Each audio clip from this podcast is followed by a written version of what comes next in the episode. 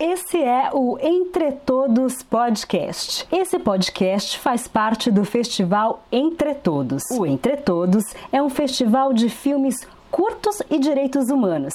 E esse ano será transmitido totalmente online, em diversas plataformas, incluindo o nosso site. E semanalmente, um filme do arquivo é disponibilizado gratuitamente no nosso Cineclube.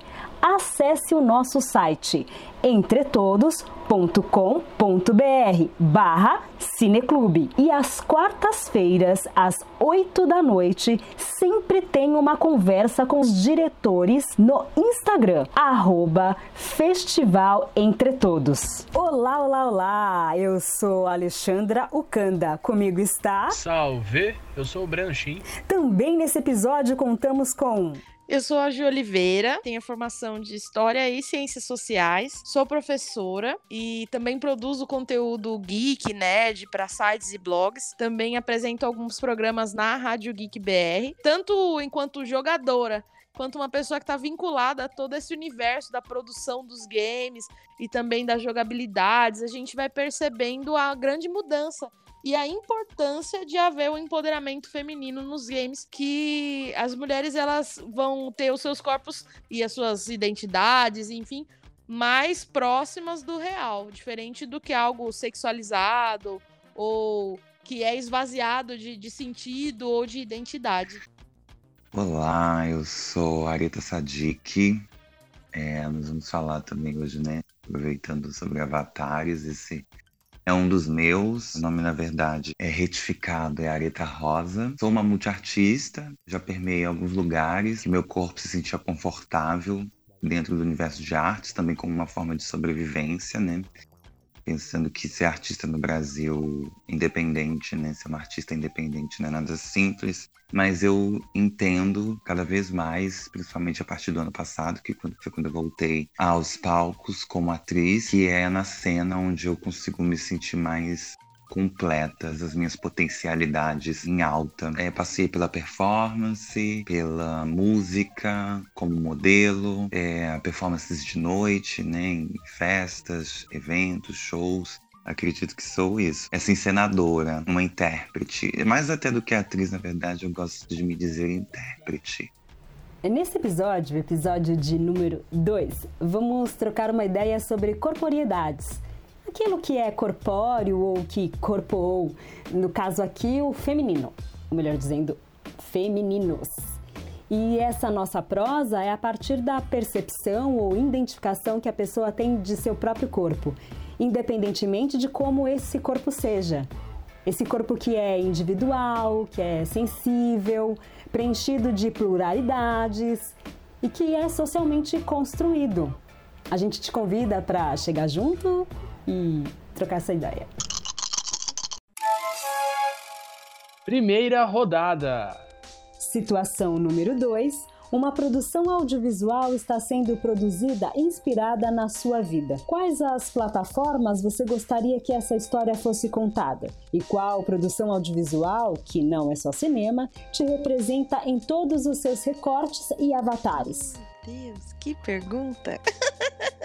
Sou uma professora assim que ama estar nesse espaço da escola, que nada é, é, é, rotina, nada é um quadradinho fechado. Eu gosto muito desse lance daqueles games que são de escolha, sabe? Aqueles jogos mais abertos, livros, né? Tem alguns livros de aventura, né? Que se você, se você decidir tal, vai para a página X. Se você decidir outra coisa, você vai para a página Y. Então eu me veria muito mais nesse, nesse modelo, né, de, de configuração. De repente tem, tem alguns jogos também, né? Tem algumas produções audiovisuais. Teve até um episódio de Black Mirror que era nesse sentido, né? De escolhas e consequências. Então eu imagino que seria isso. Nada tá ali certo e fechado no meu dia, na minha rotina e na minha vida. eu tenho jogado em especial Last of Us 2. Rolou muito choro do mundo gamer, principalmente os homens, né?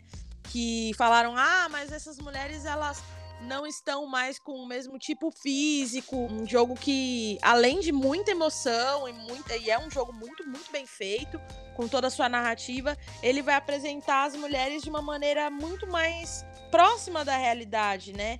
Existem algumas narrativas e algumas escolhas que vão levar e cada uma delas, no caso em especial a Ellie e também a, a Abby, para enfim, para suas vivências, experiências de vida, para aquilo que vai querer pro futuro e tudo mais. Ah, enquanto criança de quebrada, eu jogava quando ia na casa de alguém que tinha um videogame e hoje em dia, né, enquanto adulta, tendo meu próprio videogame, conseguindo, né, jogar em casa, conversar com outras mulheres que jogam. É, as mulheres que jogam, as mulheres que produzem games, também são colocadas ainda nesses, né, nessas caixinhas, né, de que você tá ali porque um homem que te indicou, um homem que te ensinou, ou ele que, que, que joga mais e você só tá ali acompanhando porque você admira que ele seja um grande jogador, né? Em sala de aula, eu sempre, além de indicar alguns conteúdos de cultura pop, menciono alguma, algum jogo que eu esteja é, tendo contato naquele momento, algum filme, alguma série. Tem aquela ideia, porque a professora joga videogame, ela é mais infantilizada, quando não, né? Eu jogo, eu entendo. Tem jogos que os alunos que me indicam, eu corro ali atrás, tento ver se de repente é um jogo de celular ou se é por algum videogame, ou se é online. Pode ser um jogo que vai trazer um conhecimento prático que normalmente na sala de aula, se eu fosse ficar explicando, ia demorar horrores.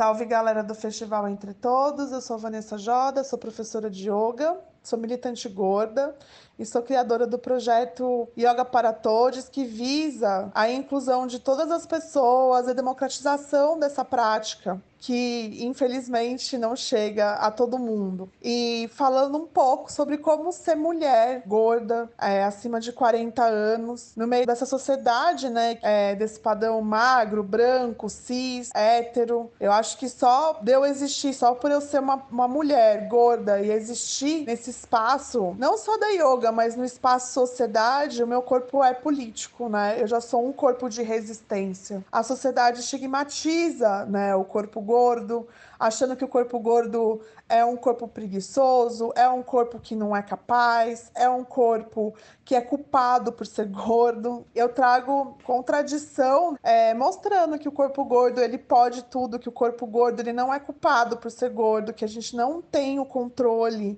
é, sobre o nosso corpo. Eu não sou gorda porque eu quero, eu sou gorda porque eu sou gorda.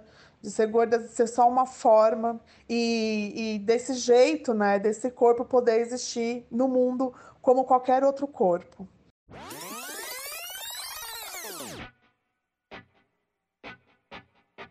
Jogando os dados. Situação número 5. Por algum motivo, você foi nomeada a próxima ministra da Cultura. Quais as pautas e questões emergentes você tomará à frente nesse plano de governo? Bom, acho que sendo uma ministra da Cultura no Brasil de 2020, né, é, seria muito importante conseguir valorizar mais e criar estruturas e circunstâncias para que as artistas, os artistas consigam trabalhar e consigam continuar produzindo, porque se viu né, maravilhosamente da produção artística num momento como esse, né? Para que a gente possa continuar criando e construindo imaginários. É preciso imagem para imaginar, né? Diz um amigo meu, concordo muito. Então eu acredito, eu poria mais pessoas trans em lugares em posições de decisão em áreas inúmeras da cultura e em evidência, vivendo, né? A sociedade não consegue, assim como, como acontece com pessoas negras, né? Humanizar a, a certas existências porque não consegue nem vê-las como humanas e em situações múltiplas e diferentes da vida. A, a, a, visibilidade ela é muito pouco, ela se encerra nela mesma quase. Tem um caminho muito curto para de fato exercer transformação na vida de corpos dissidentes e de corpos que foram é, marginalizados. Criaria outros imaginários, né? espaços para outros imaginários. Quando a gente vê as Éricas, por exemplo, e outras mulheres trans também em cargos de decisão na política, isso é maravilhoso, né? Porque a gente consegue ver a possibilidade que existe alguém que a gente não imaginava porque não, não abriam espaço, não deixavam entrar, não deixavam a gente entrar. Né?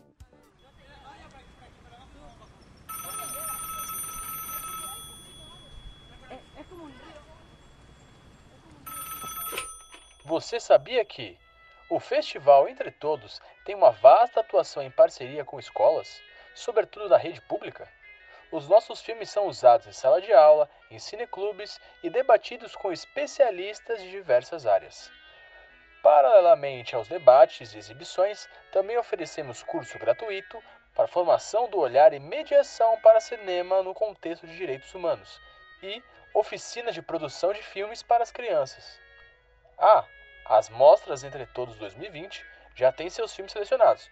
Confira no nosso site entretodos.com.br.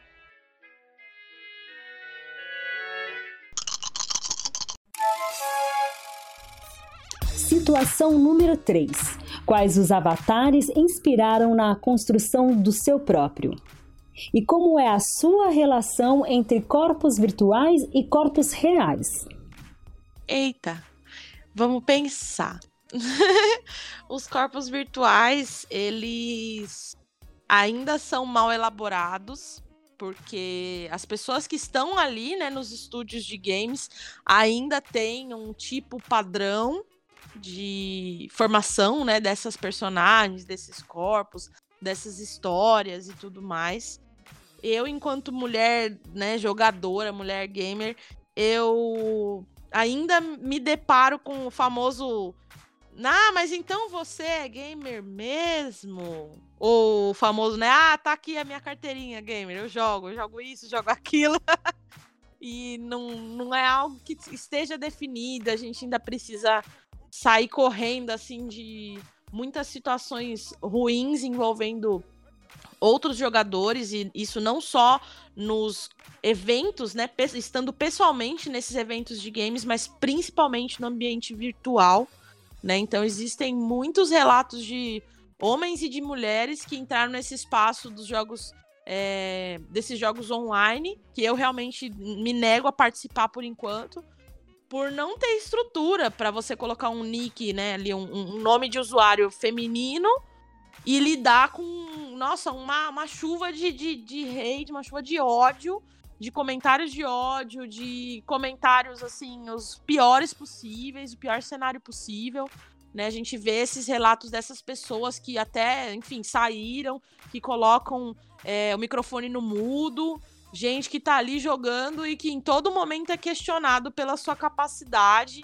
Então a gente percebe, né, que esses corpos virtuais ainda, ainda são muito fetichizados, ainda tem esse lance muito forte da sexualização, né, desses corpos, desses, é, dessas skins, né, então jogos que estão é, muito em alta hoje em dia, ainda tem essas skins femininas, né, esse, esse estereótipo, né, esse personagem, o corpinho ali, o, né, como que é formado, como que se veste, bastante sexualizado, bastante fora da realidade, mesmo em Pokémon Go, né, que é um jogo ali para geral, a gente ainda percebe, né, não tem ali um tipo físico mais próximo do meu. Pode ter um tom de pele parecido, pode ter um tipo de cabelo mais ou menos parecido, mas tipo físico, de contemplar é alta, é baixinha, é gorda, é magra, isso a gente ainda não percebe. Num geral, ainda não é um ambiente seguro, nós mulheres ou mesmo as garotas, elas não se sentem seguras tanto na parte de criação dos games quanto as pessoas que jogam. Ainda é um espaço que a gente não sente é, muita segurança, tanto dos nossos corpos estarem ali, né, da nossa técnica de criação, no caso dos estúdios, na nossa técnica de jogo, enquanto jogadora, de tudo isso ser muito questionado. Então, precisam sim ter espaços Vou dar o exemplo do Woman Gaming Game Jam, né? Mas existem alguns outros ambientes em que as mulheres, ou mesmo o LGBTQIA, se reúnem por ser um ambiente seguro, por ser um espaço de acolhimento, que uma pessoa tá ali para ouvir a outra e aprender com ela. Então, ah, eu ainda considero importantes esses ambientes para depois, com uma rede de apoio maior, com ambientes mais seguros que acolham, haver uma interação muito melhor. E mesmo dentro dos estúdios e das produções de gamers, de, de game, ainda tem muito chão para ser trilhado, muita mata ali para eles cortarem, porque ainda tem é, muita gente, em especial muitos homens, né, que, que são os jogadores, que são os produtores de games, que tem um preconceito muito grande com relação a, a esse novo formato, né, de terem os corpos femininos é, plurais de uma maneira mais real, de que elas sejam as protagonistas e que não precisem ser ali, né, é, como se estivesse em um, em um D ou 2D, né, tivesse ali só uma uma personagem chapada, né? Uma chapa ali rasa e que só tá ali para atender esse interesse masculino, né? Que vão ser seres que não estão ali pro fetiche masculino. E enquanto professora, eu imagino assim, se fosse para levar algumas alunas, né, algumas garotas para um ambiente ou para um evento que tivesse a ver com games, eu precisaria sentar antes e conversar essa realidade, muita gente vai vir com esse, esse, esse assunto, ou sexualizando, ou diminuindo ali você enquanto jogadora. Mas por isso a gente tem que estar tá aqui juntas, por isso a gente vai precisar desses grupos que vão ser apoio. Aconteceu alguma coisa, me comunique, comunique uma outra mulher da sua confiança.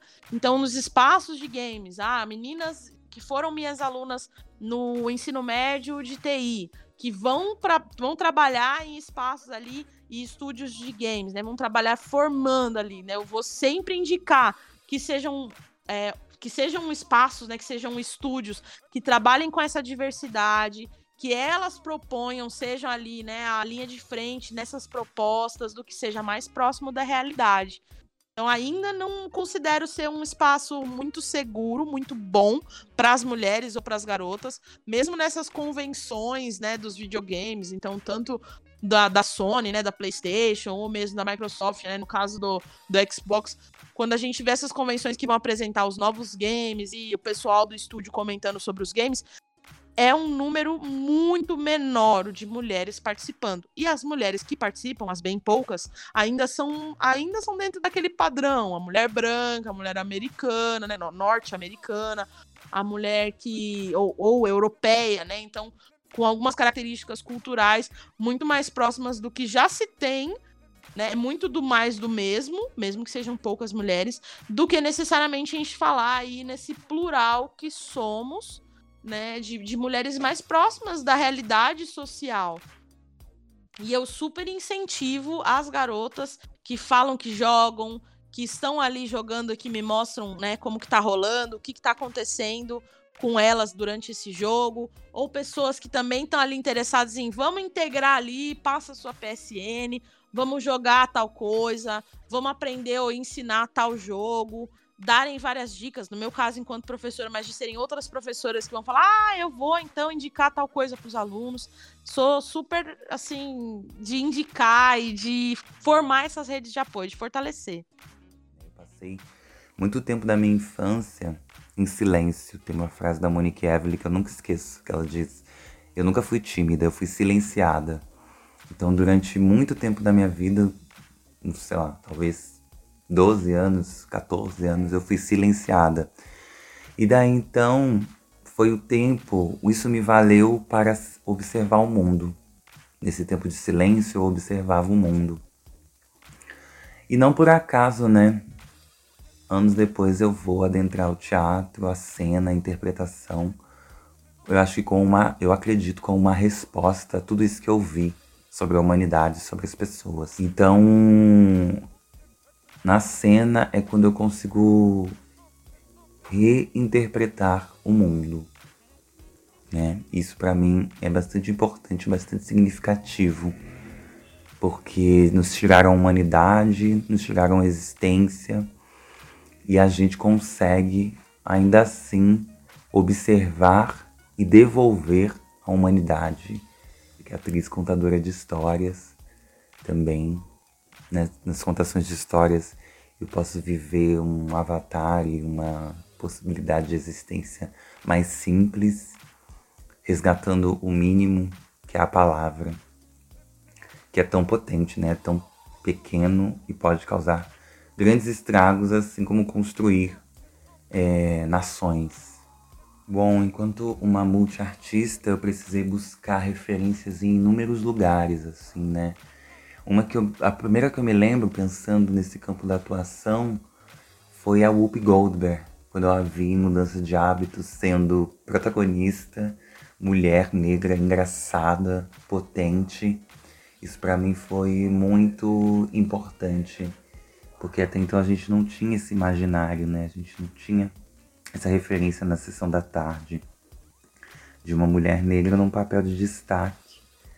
E independente, né? Ela era muito independente, ela tomava as decisões. Ela foi parar no convento porque ela tomava as decisões da própria vida. Isso foi muito importante, assim, habitou meu imaginário durante muito tempo e eu nem me imaginava, nem me via como atriz, como uma possibilidade de ser atriz. Mas eu tenho certeza que isso foi bastante importante. Quando eu descobri que a voz da pequena sereia, da Úrsula da pequena sereia, era da Zezé Mota, isso assim, abriu um universo na minha mente.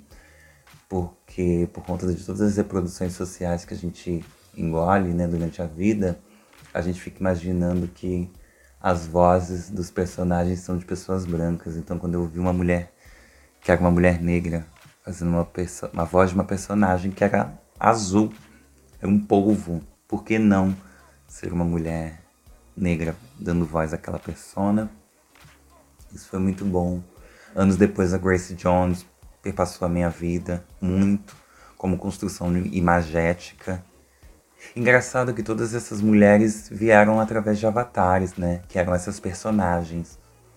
A Whoopi Goldberg pela personagem da, da Freira, é, Dolores da Dolores, a Zezé Mota dando voz à Úrsula, a a Grace Jones pelo personagem que ela criou, afrofuturista, andrógeno na época, né, que se poderia falar em referência à época.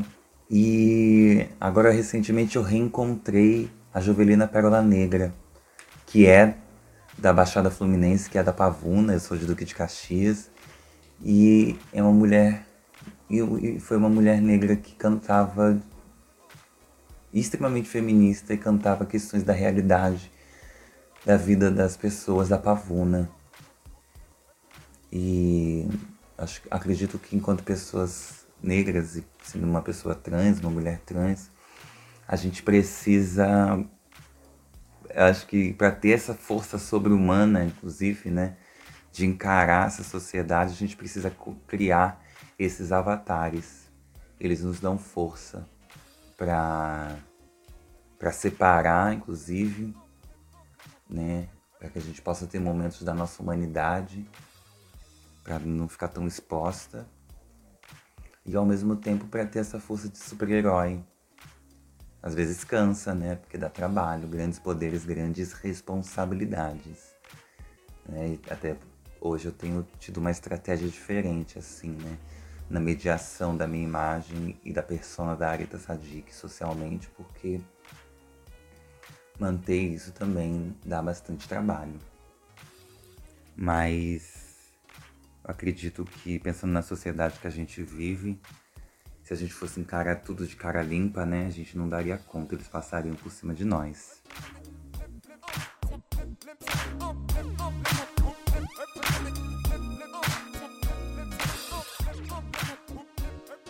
Muito importante haver um festival que me contemple, que contemple aquilo que eu gosto, sobre aquilo que eu ensino e que também o que eu influencio outras pessoas.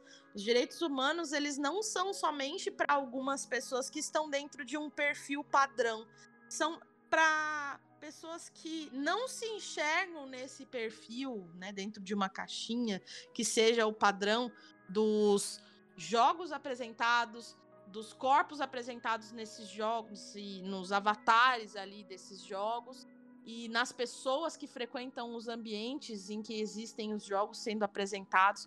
Para mim é muito importante existir esse espaço para conversar sobre e influenciar outras pessoas, aproximá-las daquilo que também é nosso, por direito. Que seja um projeto que continue por mais tempo e que possa abarcar muitas outras maneiras de, de pensar e de visualizar a, as pessoas, né, as pessoas que são plurais, as culturas que são plurais.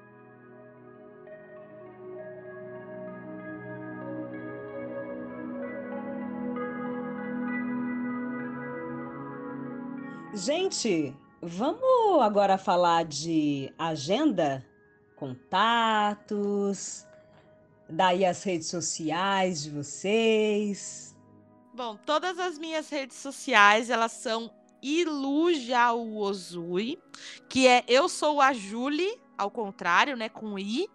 E tanto PSN, Instagram, o Facebook, Twitter, todas essas redes ali vocês me encontram como arroba Ilujauozui, que é eu sou a Júlia ao contrário, falando de novo, porque é difícil mesmo. E sou professora aqui na Zona Sul de São Paulo, no, na região do Campo Limpo, dou aula na MF Modesto Scagliuzzi.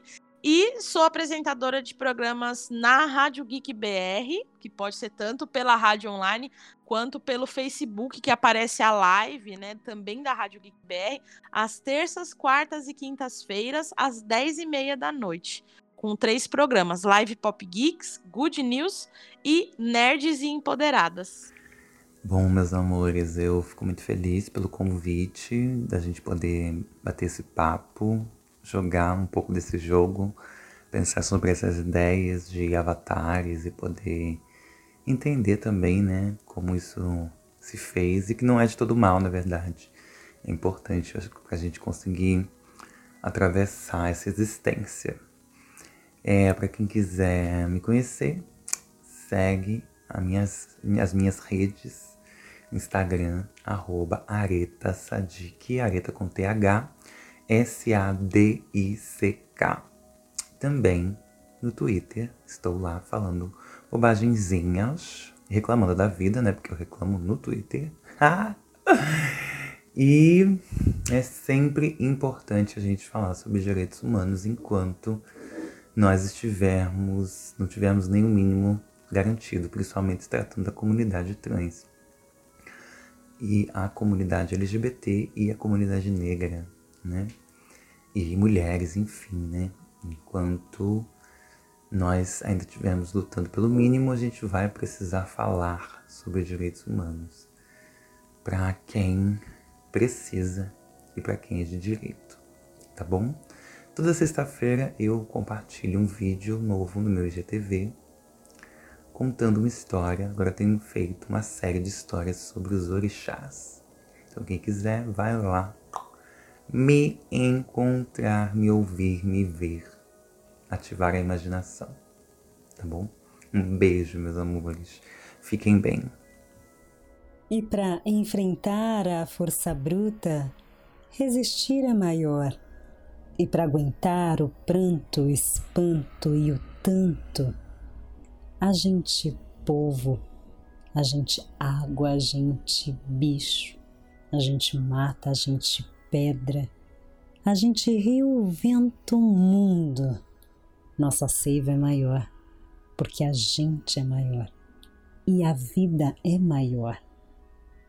Um salve para Tatiana Nascimento, um salve para você, ouvinte, que escutou até o final. Gratidão, Areta Sadik, Ju Oliveira, parceiro Breno Chim. É isso aí. Ah, siga as nossas redes. Tchau, tchau. Música: Arita Sadik, boneca terrorista.